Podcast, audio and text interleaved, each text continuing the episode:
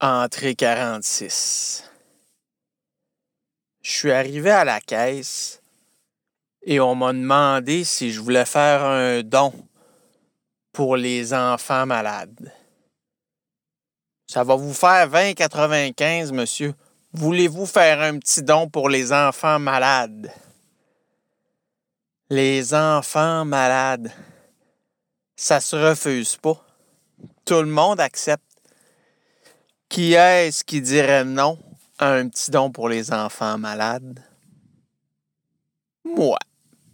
Moi, je dis non. Pas que j'aime pas les enfants malades, mais j'aime bien le malaise que ça crée. Un petit don pour les enfants malades? Non. Tu te fais regarder comme si tu avais décidé de donner un coup de pied sur un petit chaton blanc. Tu as l'impression de couper les ailes d'un ange. Toutes les personnes autour qui assistent à la, à la scène te dévisagent des yeux. C'est comme si tu avais craché d'en face d'un handicapé en chaise roulante. Un enfant malade? Non, je donne pas d'argent. Pourtant, entre vous et moi, ils savent-tu que c'est que j'ai donné dans l'année? Le petit monsieur d'en avant, lui, il se sent moins coupable. Il a donné une pièce. Ah oui, madame, ajoutez donc un dollar. Avec tous les frais administratifs associés à ça, le temps que ça arrive au téléthon, il va rester à peu près 37 cents.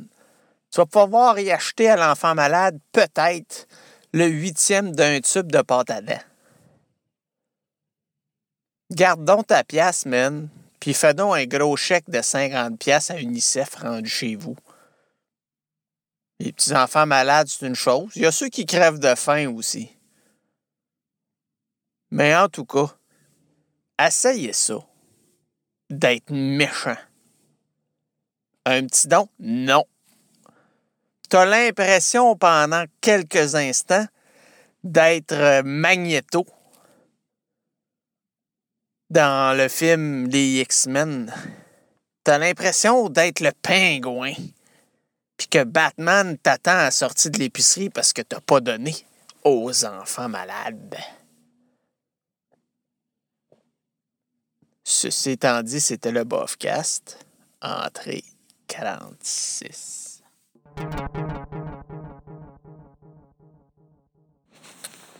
Le Bofcast, épisode 47. Voulez-vous bien me dire pourquoi les humoristes, des personnes d'habitude tellement hilarantes et, de par la définition même de leur métier, humoristique, sont incapables de faire des publicités drôles. Je regarde la télé, je tombe sur les annonces d'assurance auto de Patrick Huard avec son personnage de chauffeur de taxi. C'est simplement pas drôle. Puis André Sauvé veut aussi, lui, me parler des courtiers immobiliers et c'est seulement pas drôle. Il y a aussi le pauvre François Mascotte qui est avec ses spongy essuie-tout. Et ça non plus, ça non plus, ça me fait pas rire. Michel Barrette me parle d'auto usagé. Riez-vous, vous autres? Moi non plus. Pourtant, ce sont tous des personnes qui, lorsqu'ils font de l'humour, du stand-up, de la comédie, me font beaucoup rire. Ils ont beaucoup, beaucoup de talent. Ce sont de vrais boutons en train, des sacs à blagues. Ils me donnent envie de me pisser dessus, tellement ils peuvent être drôles. Alors pourquoi quand vient le temps de vendre un produit, ils ne sont pas capables d'être plus comiques que le gars en armure qui veut nous vendre des assurances?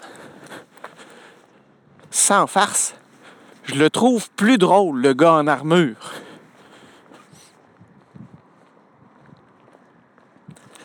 C'était le Bofcast. Entrée 47.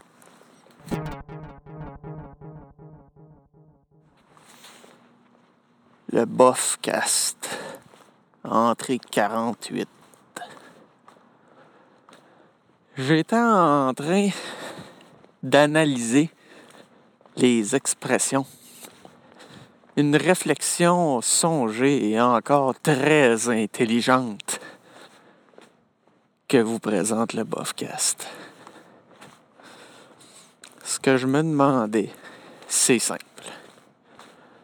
Quand quelqu'un, quand on parle, on a souvent tendance à utiliser le contraire des mots. Comme par exemple, on va dire il fait pas chaud, il fait pas beau, puis ce gars-là, il est pas fin il est pas gentil. Au lieu de dire il fait froid, il fait mauvais, cette personne est méchante. Parce que c'est ça les vrais mots. Si tu as du vocabulaire, c'est ça que tu vas dire. Comme là, j'enregistre et il y a des voitures qui passent. Je pourrais dire ce n'est pas tranquille, ce n'est pas silencieux. Mais je pourrais aussi utiliser le vrai mot et dire c'est bruyant, c'est désagréable, c'est cacophonique. Puis je me suis dit, c'est peut-être pas une question de manque de vocabulaire. Peut-être que quand on dit le contraire, c'est juste moins pire. Je vous donne un exemple. Tu dis qu'il fait pas chaud. Pourquoi tu dis pas qu'il fait froid? Parce que peut-être que c'est pas vraiment froid. C'est juste pas chaud. C'est comme si tu étais quand même une coche au-dessus du froid, mais pas dans le chaud. C'est tiède. Puis quand quelqu'un est pas trop gentil, tu, tu irais pas jusqu'à dire qu'il est méchant. Il est pas gentil. Il ne fait pas partie de la grande famille des personnes gentilles. Mais de là à le mettre dans le clan des méchants, c'est trop. C'est trop un pas vers l'avant. Ça nous implique trop les gens sont pas tous prêts à se mouiller et à jeter la première pierre. Bien entendu, cette réflexion ne mène pas à grand-chose. Ou, si je veux dire les vrais mots, ça ne mène à rien. C'était le Bofcast. Entrée 48.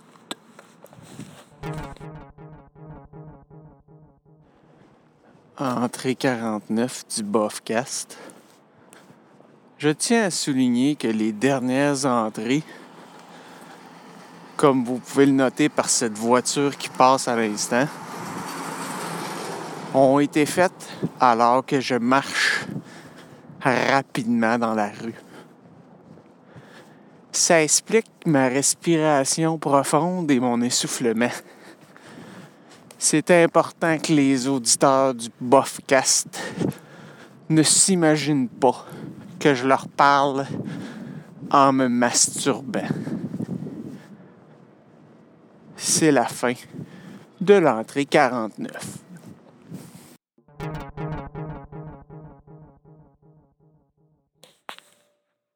Le Bofcast, entrée 50. Je voudrais parler aux marins. Oui, les marins. Les gars et les filles de bateau.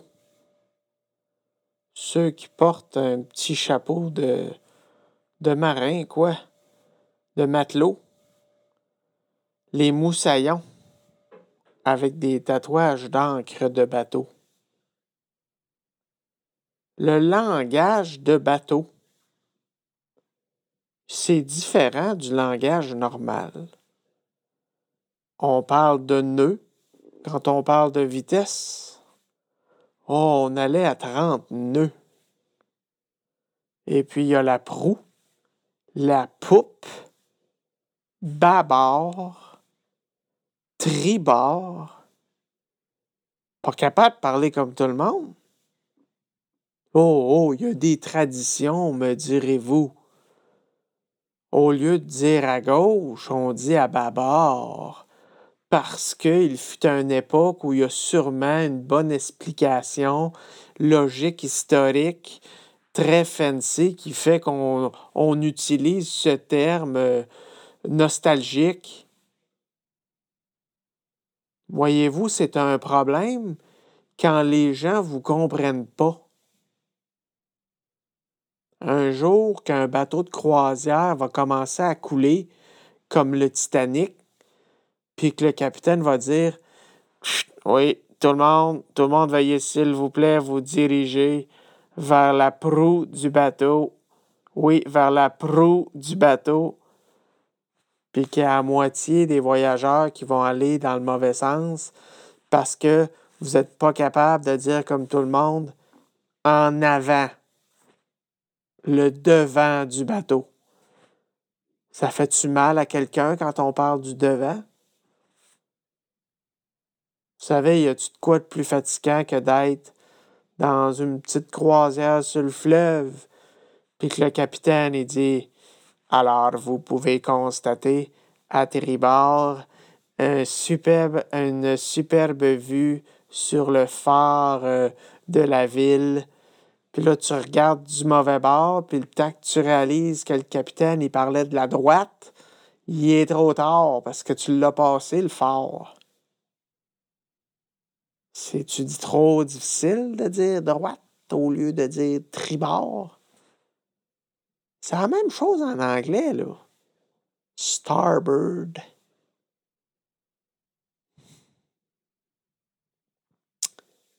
Je vous le dis, dans la vie, c'est important de se faire comprendre et d'utiliser une terminologie qui est réservée aux initiés, mais de l'appliquer à tout le monde, ce n'est pas cool.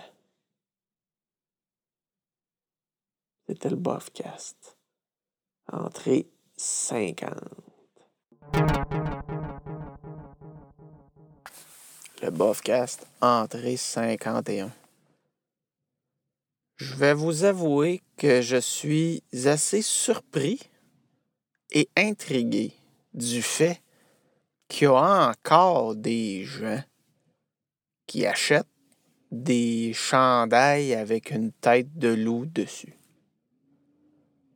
Il me semble que ça fait partie un peu du bagage culturel de la population générale que les chandails de loup, c'est loser. Qu'il y ait un loup, deux loups, deux loups puis un saumon qui se débat. Un loup, un aigle à tête blanche puis une tête d'Amérindien. Toute variation du chandail de loup.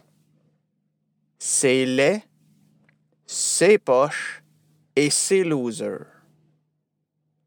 Mais ils en vendent encore dans les boutiques souvenirs, sur l'Internet, dans les haltes routières il y a des chandails de loup.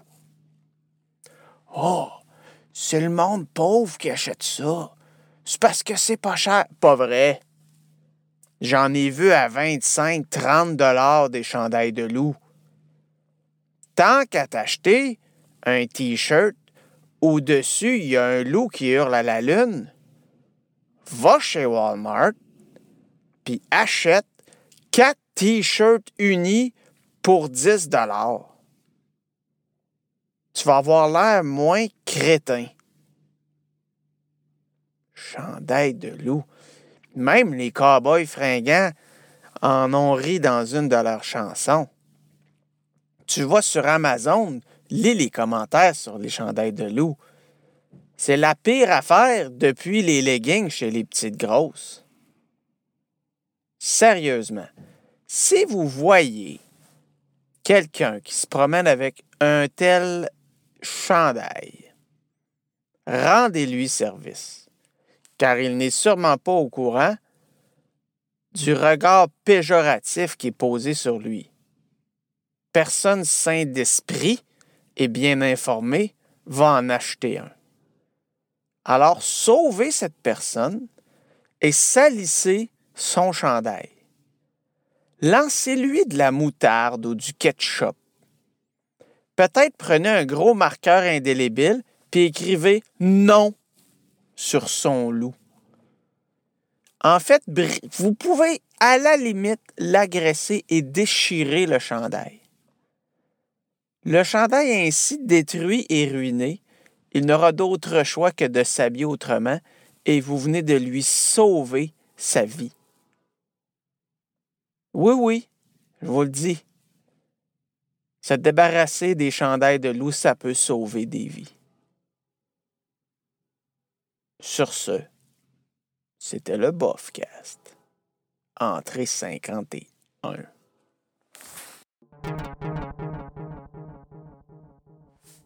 Le Bofcast, épisode 52. Avez-vous remarqué que les chasseurs doivent porter du orange voyant lorsqu'ils vont dans la forêt. Sinon, c'est dangereux de se faire tirer par un clown qui confond une bête sauvage et un être humain. Bien que parfois, dans certaines circonstances, l'être humain peut être une bête sauvage. Mais assez parlé de mes parties de l'adolescence, revenons à la chasse et ne perdons pas notre place. Donc, il est bon pour le chasseur de se mettre un gros dossard orange voyant pour bien démontrer qu'il est là. Évidemment, on pourrait se dire, c'est pas un peu épais, ça? Ça fait pas peur aux animaux que l'on chasse. Le chevreuil ou l'orignal ne va pas te spotter avec ton beau dossard de couleur. Oh oh, certains diront, les animaux sont pas si bons que ça pour distinguer les couleurs. OK, je te l'accorde. Alors pourquoi est-ce que tu as un beau saut de camouflage d'abord? Si t'es pour mettre un dossard orange, mets-toi donc juste des jeans et une chemise bien ordinaire. Les gars sont camouflés jusqu'à se mettre de la peinture d'en face, puis après, ils mettent leur beau dossard jaune orange. Bon. Je le sais qu'il y en a qui mettent le dossard le temps de se rendre dans leur cachette, puis enlèvent de façon furtive leur acabit pour se transformer en buisson armé. Si c'est le cas, on revient à la case départ et un autre chasseur, moins réveillé et probablement en état d'ébriété, pourrait mettre votre panache sur son haut de char. Pensez-y, c'est dangereux les armes à feu. Il paraît. C'était le Bofcast. Entrée 52.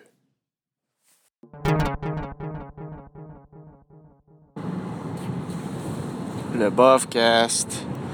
Entrée 53.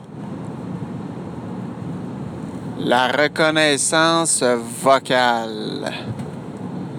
Avez-vous remarqué, de plus en plus nous sommes assaillis de la reconnaissance vocale. Sur vos téléphones, la reconnaissance vocale. Dans la voiture, la reconnaissance vocale. Certaines maisons ont la reconnaissance vocale, des jouets, des petits robots comme des aspirateurs automatisés. Ça flash théoriquement la reconnaissance vocale. Mais il y a un problème. C'est que c'est pas tellement au point. Ça serait une technologie merveilleuse si l'appareil en question reconnaissait notre voix, surtout en français.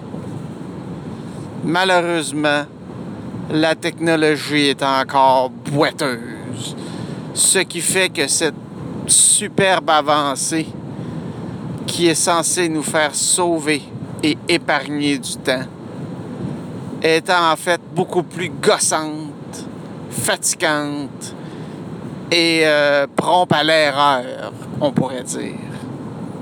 Par exemple, si dans votre voiture, vous voulez allumer l'air climatisé pour avoir une belle température ambiante à 21 degrés, vous pouvez étirer votre bras et peser sur le piton air climatisé, puis trois fois sa petite flèche pour faire baisser ça à 21. Ou encore, vous pouvez tenter d'utiliser la reconnaissance vocale. Air climatisé.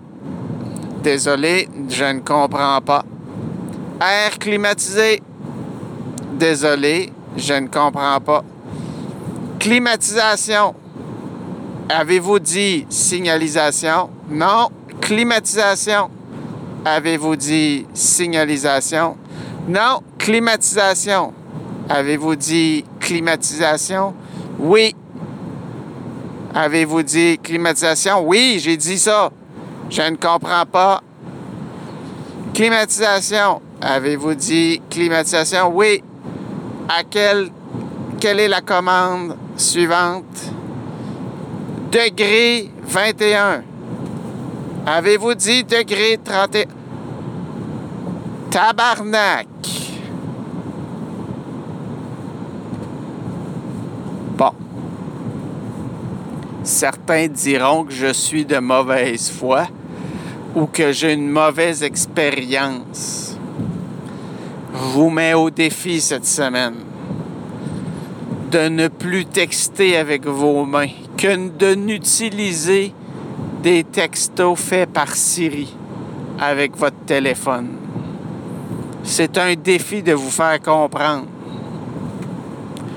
Essayez de faire dicter le mot 2 à Siri. J'aimerais m'en... Chérie, j'arrive, prépare-moi deux assiettes. Ça va être écrit 2. D-E.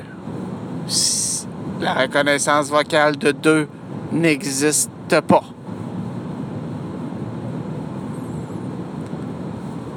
Je pense que j'ai assez ventilé. Vous comprendrez que j'en ai plein l'orifice anal de la reconnaissance vocale.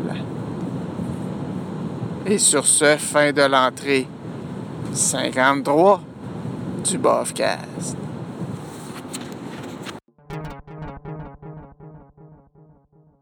Le Bofcast a entré 54. Voulez-vous bien me dire pourquoi il y a tant de personnes qui ont peur des serpents? Le serpent est un animal ridicule. Pensez-y. Il n'y a pas de pattes. Il n'y a pas de griffes. Il ne vole pas. Il ne court pas. Il ne grimpe pas vraiment. Il est par terre et il rampe. Si vous vous faites attaquer par un loup, vous devez faire attention à ses griffes, à sa bouche, à toutes ses pattes, puis à tous ses compatriotes loups qui font partie de sa meute de loups. Les serpents se tiennent seuls. Il n'y a rien qu'un bout à checker la tête. Il n'y a pas d'autre bout dangereux. Ça a beau mesurer 8 mètres, il y a juste un bout dangereux à checker, la tête, qui est habituellement à la hauteur du sol parce que c'est un animal rampant. Lorsqu'il s'en vient vers vous, ce sera de façon maladroite en ondulant par terre à moitié sur le côté, de façon sinueuse, parce qu'un serpent, c'est pas capable d'aller en ligne droite, parce que ça n'a pas de pattes. En gros, la seule façon qu'un serpent peut vous faire du mal, c'est en vous mordant en bas du genou, en vous surprenant. Donc, théoriquement, une paire de bottes fait la job. Mais les gens ont peur des serpents. Ça se promène dans la forêt. Ça n'a pas peur qu'il sorte un ours, un carcajou, une meute de loups, un orignal en route. Mais oh, je voudrais pas qu'il y ait un serpent, une créature en forme de tuyau mou. Non, non, non, ça me ferait tellement peur, ça risque de me tuer.